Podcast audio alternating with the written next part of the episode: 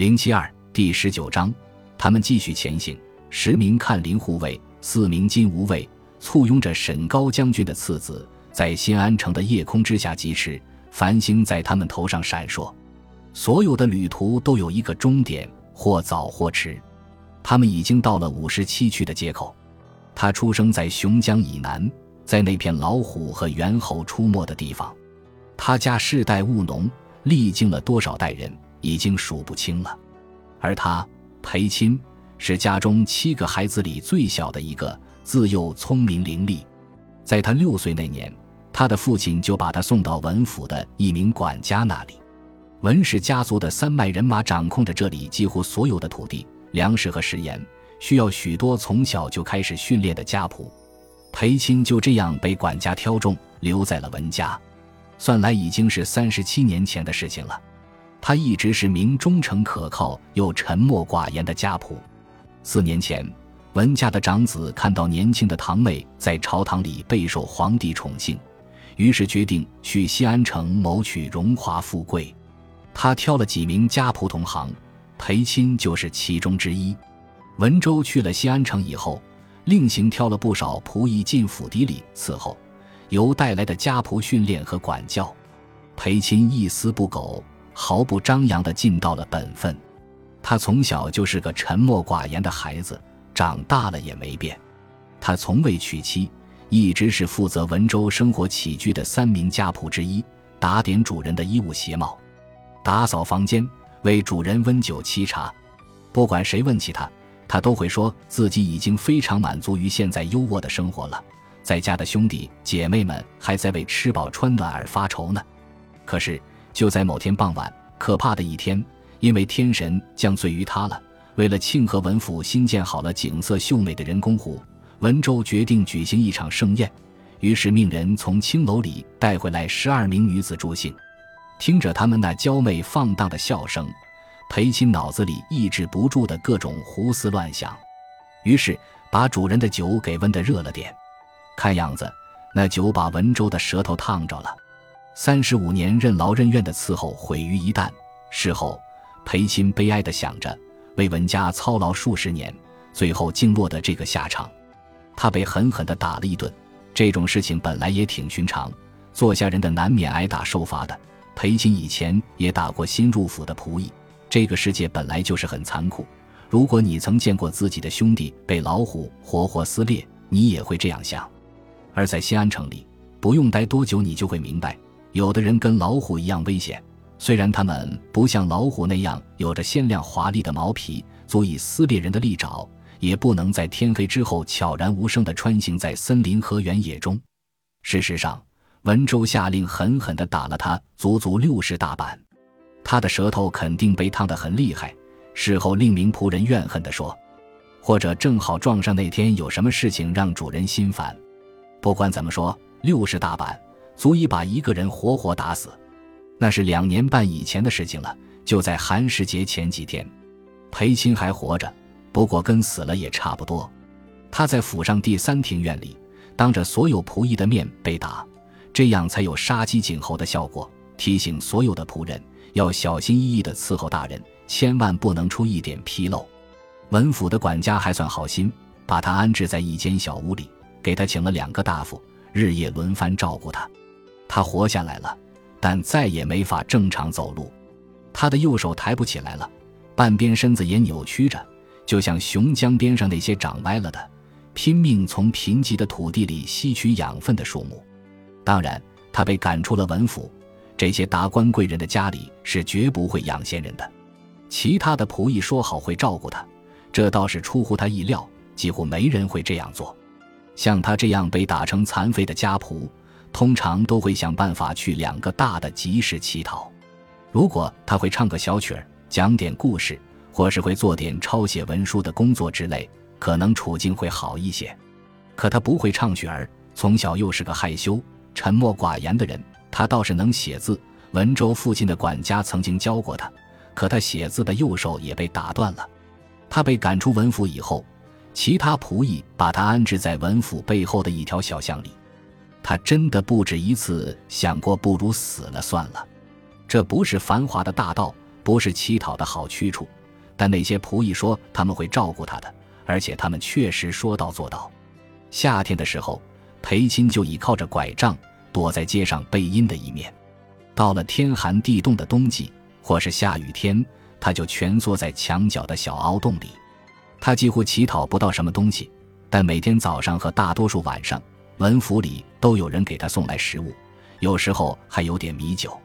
如果他的衣服破烂的太厉害，也会有人在送饭的时候给他捎来新的，他们还在冬天给了他一件能裹住全身的袍子，甚至还有靴子。他现在已经能非常熟练地用拐杖赶走那些盯着他的野狗和老鼠了。去年秋天，他的日子变了，变得更好。裴鑫压根做梦都没想到，那是一个寒冷而干燥的早晨，四名文府的家仆来到了宅子背后的墙边，裴钦通常都待在那里。他们扛着木头，还带着各种工具，为他在栗树和石墙中间搭起了一间小小的、能够遮风挡雨的漏棚。这个地方很隐秘，在街上是看不到的，不会有人来过问。他问过他们，文府的仆人告诉他，这是相国大人新纳的如夫人林长从其他侍妾口里听说了他的事情以后，下令给他搭的。他不仅有了足以遮风挡雨的容身之所，自那以后。每天给他送的饭也更加丰盛了，看样子林长从自己院子里仆役的用度里面省了一些出来养活他。他从未见过这位好心的如夫人。人们告诉他林姬美若天仙，他曾经有五次，裴钦记得清清楚楚，听到过他在后花园弹奏琵琶。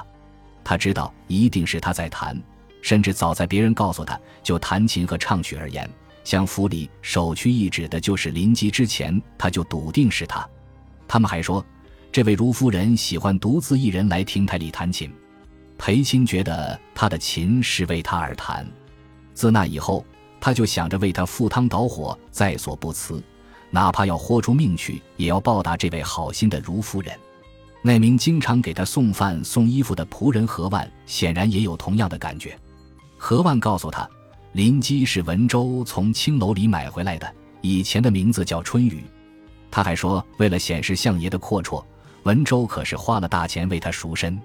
虽然裴钦也认同那是一大笔钱，但觉得这样的天仙美人应该是无价的。在刚刚开春的时候，何万告诉他，有一名看林武士要私下会见林基。何万是那名如夫人的心腹，他明白，让裴青告诉那名看林。怎么利用他的棚子翻过文府的院墙，并指引看林亭台的方位？对裴钦那饱受摧残折磨的身体和心灵而言，林基竟然如此信任他，给了他一个为他效劳的机会，他简直欣喜若狂，为之肝脑涂地也在所不惜。他央求何万转告林基这句话，并且在他面前代磕三个头。那天晚上看林来了，裴钦没想到竟然是个女子。不过那无关紧要，他趁着夜色前来。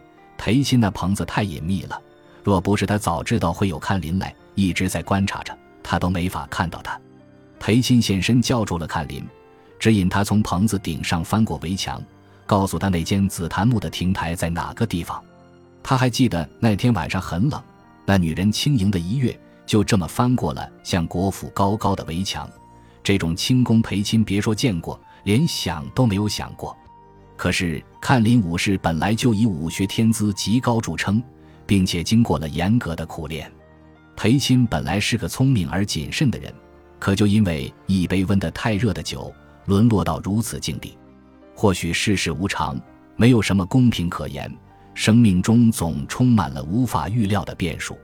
他满怀感激地进入文家做家仆，他爱上了一名连面都没见过的女子。他决定尽可能的活久一点，活到可以庆祝文州死期的那天。他看着女看林在墙上消失，过了一会儿又原路返回。他赏给裴金一点碎银子，出手可够大方的。他没有把银子花掉，在他出生的南方，荔枝现在已经成熟了，说不定已经快马加鞭送到了朝堂。新安城的市集上很快也能买到了。裴钦很想请谁帮他买一篮子回来，当做童年的纪念。其实，去年夏天他自己去过一次东市，想再看一眼家乡的水果。真是个鲁莽的、不计后果的行为。光是走到东市就花了他差不多一整天，拄着拐杖一瘸一拐的慢慢走，还有顽劣的小孩不停的取笑。他摔倒了好几次，在白天快要结束的时候，几乎真的大祸临头。他差一点没赶在闭门鼓响起之前回到自己的街区。如果被金无畏抓到了，还会被打一顿板子。他在盘算着找谁帮忙买一篮子荔枝。文府里有好几个仆人都值得信任，他也会慷慨地跟对方分享。毕竟他们救了他的命，还一直照顾他。蝼蚁尚且偷生，每个人的命都是珍贵的。今天早上，何万又跑出来找他，仔细地叮嘱裴钦，晚上会有人来，让裴钦给他指路，告诉他亭台的位置。是林基吩咐的吗？裴钦问：“当然是。”何万回答：“那请代我向林基磕头，就说全天下最卑微、最忠诚的仆人向他保证，定不负所托。”那天晚上，真的有一个男人来了，带着五名看林。裴钦认出了其中一个，就是上一次来的女人。